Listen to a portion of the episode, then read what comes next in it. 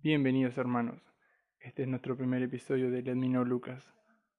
En este episodio titulado Rumores de Guerra, le compartiremos lo que nosotros hemos podido recabar sobre este último y gran tema que está en boca de todos. Primeramente, a modo de introducción, les quiero comentar que este tema, como todos nosotros, me llegó y generó en mí preocupación, más que nada por el título que la mayoría de personas con una palabra u otras le ponía de Tercera Guerra Mundial o avistamiento a la Tercera Guerra Mundial, ya que todavía no hay un conflicto declarado. Estas sensaciones que vinieron a mí no quitaron la paz de Dios, pero sí que me alertaron, a lo que me llevó a intentar entender lo que estaba pasando y lo que está pasando. Entonces el Señor Trajo entendimiento a mi vida a través del doctor Armando Alducín.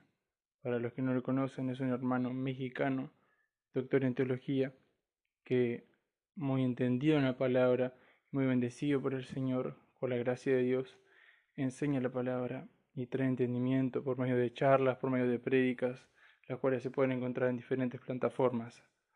Pero lo que quiero señalar es que él trajo memoria que San Mateo 24 el Señor Jesucristo, para los que conocemos el Evangelio, es un pasaje muy leído en las prédicas y en las conferencias, que en los últimos tiempos anuncia este pasaje, habrá rumores de guerra, habrá batallas, habrá sangre derramada, pero será el principio de dolores.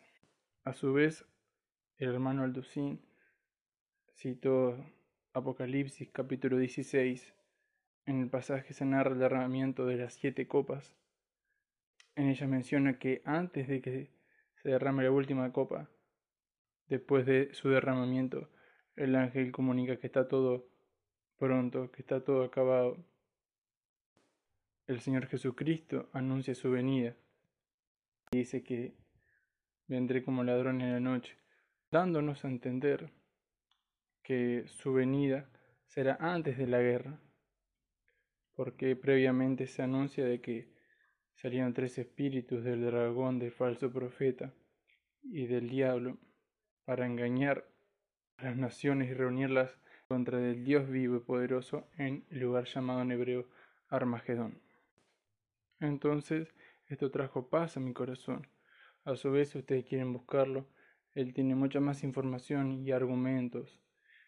El doctor Armando Aldocín tiene un estudio muy recabado y tiene base bíblica para todo lo que menciona, de que la guerra no es específicamente estos dos contrincantes o estos dos enfrentadas naciones, sino que se debe a un conjunto de más países, pero esto es un tema que le corresponde a él. Si a usted le interesa pueden encontrarlo en las redes sociales y en YouTube. Entonces, con lo que vamos terminando, les quiero comentar de que aunque escuchemos estos rumores, haya preocupaciones, en las naciones y en los centros de difusión, medios de comunicación, que nosotros tengamos la paz en nuestro Señor Jesucristo, que antes de que venga el fin, nosotros estaremos juntamente con Él. Y aunque hayan guerras, que nuestro corazón esté en paz, porque sabemos que si morimos tenemos ganancia, como dice la Escritura, la muerte para mí es ganancia.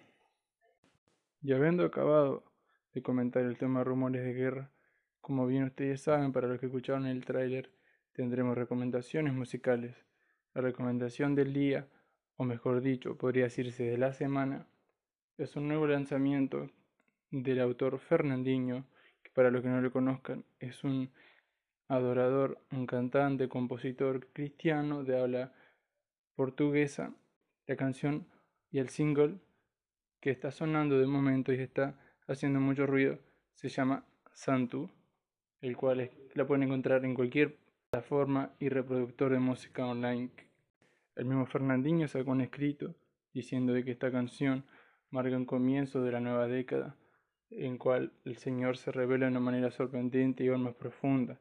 La canción es de grande bendición y se las recomiendo que la escuchen.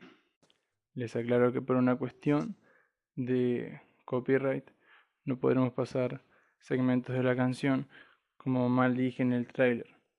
Esta es la recomendación que les dejo por este capítulo. Dios los continúe bendiciendo.